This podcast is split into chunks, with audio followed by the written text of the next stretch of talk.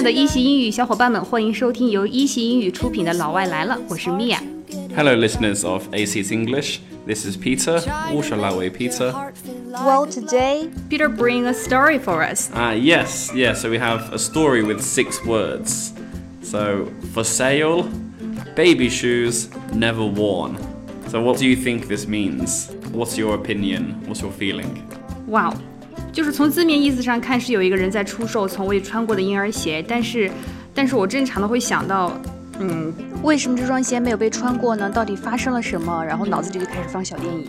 The mother's pregnancy and then miscarriage, so or an accident that killed the baby before he had the chance to wear the shoes. Yeah, it's, it sounds like a very sad situation. Like, there's many possible situations. 呀、虽然呢只有六个单词，可感觉它是一个非常完整的故事。Even though only six words, but it Yeah. tells us a whole story. Yeah, exactly. It's a full story. It, it can make you think of many possible scenarios. 那这就是 six word story 让人叫好的地方，可以用最简单的词汇表达最复杂的内容，去掉了很多的一些 decoration. So delayed many decoration, it felt like more real one. Like yeah, a yeah, real just one. m- using many keywords. 对这些 six word story 呢，就只保留了最关键的单词，却给我们非常多的无限的想象空间，感觉呢也是更加的真实。 那我们的课程除了音频之外呢，大家还可以去我们的微信公众号“一席英语”，听君一席话的一席英语中去查看更多的文字内容，已经为大家整理好了。那刚刚呢，Peter 给我们分享了一个 six word stories。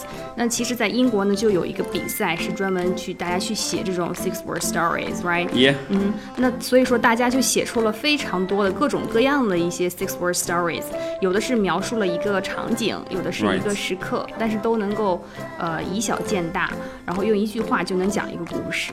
所以呢，今天 Peter 和 Mia 就来给大家分享几则特别优秀的 six word stories。Yeah. Brought roses on, kids didn't fit. Right. So how will you explain this story? Uh, when I see the story, uh, my first thought is maybe a man had an argument with his wife, so or maybe he did something bad, he had an affair. Yeah. So he went to get some roses, and then maybe when he comes home, the wife has changed the lock. That's my thought. 对，有可能是夫妻发生了一些争吵啊，丈夫想要去买玫瑰来和好道歉，结果这个妻子呢非常的生气，在他出去的时候直接把门锁给换了。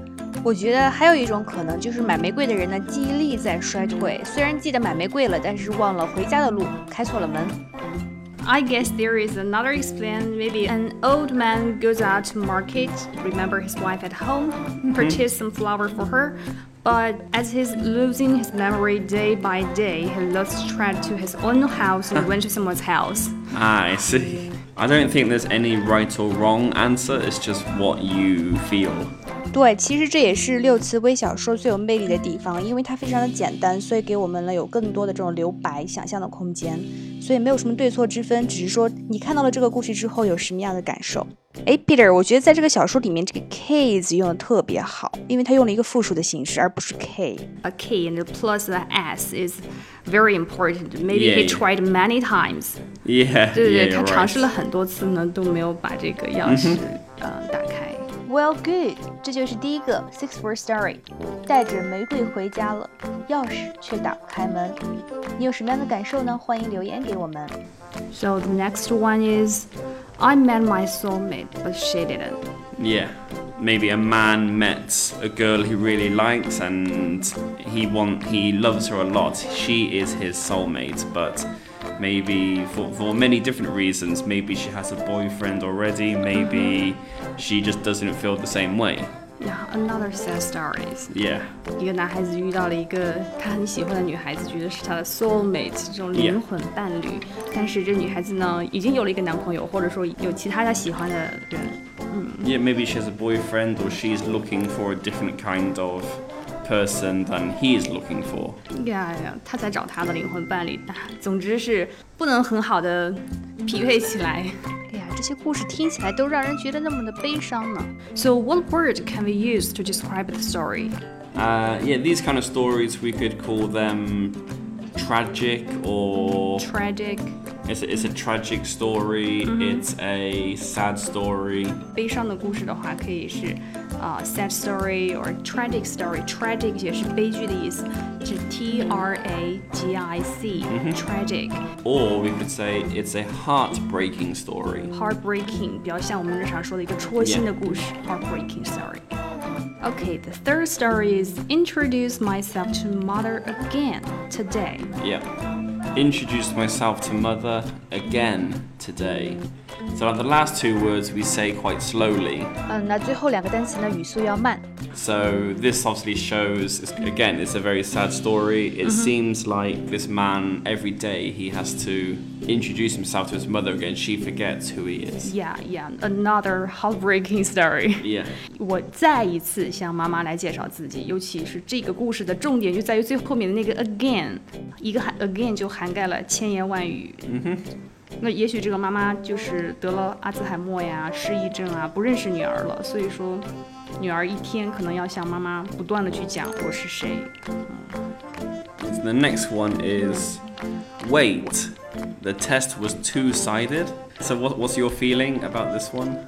等一下，试卷是两面的，前面几个故事都有点让人黯然神伤啊，这个就有点 interesting，很逗，但还是蛮贴近生活的。When I was in school，但我在上学的时候，经常会出现有最后一道大题单独在一面试卷上，在交卷后大家在讨论的时候，就有类似这样的对话，But it's too late。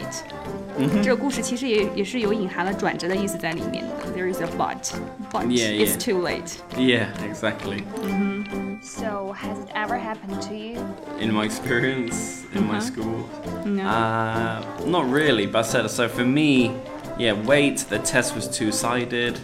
This sounds like yeah, someone didn't check Yeah。their paper. So I think this actually shows that people should be careful. They should check their answers before they finish.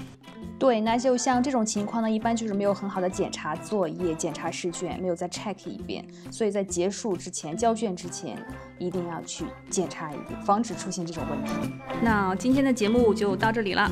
如果说你喜欢六次微小说呢，可以分享给你的朋友，也可以自己去创作自己的六次微小说，在留言区留言给我们。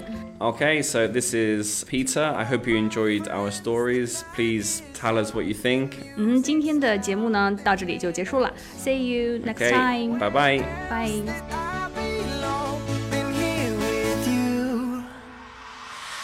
Been here with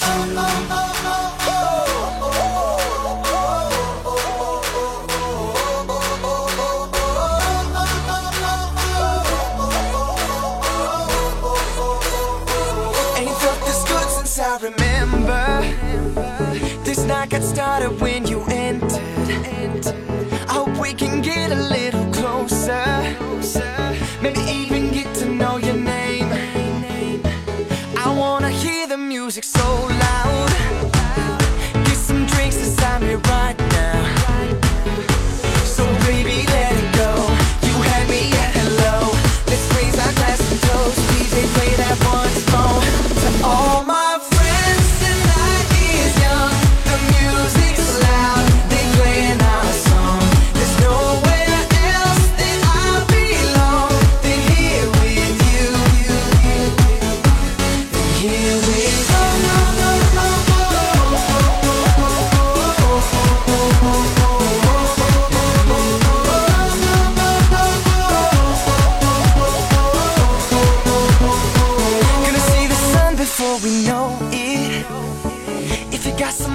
Time to blow it.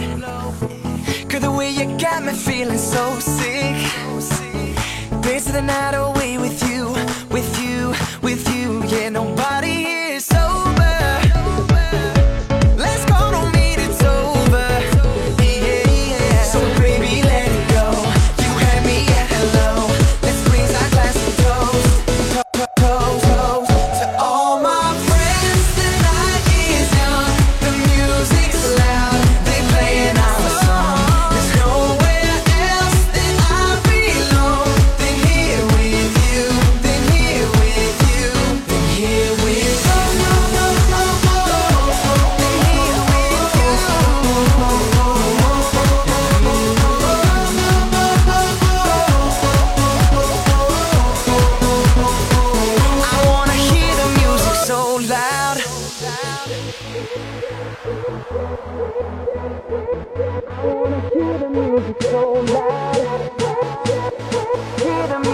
so loud.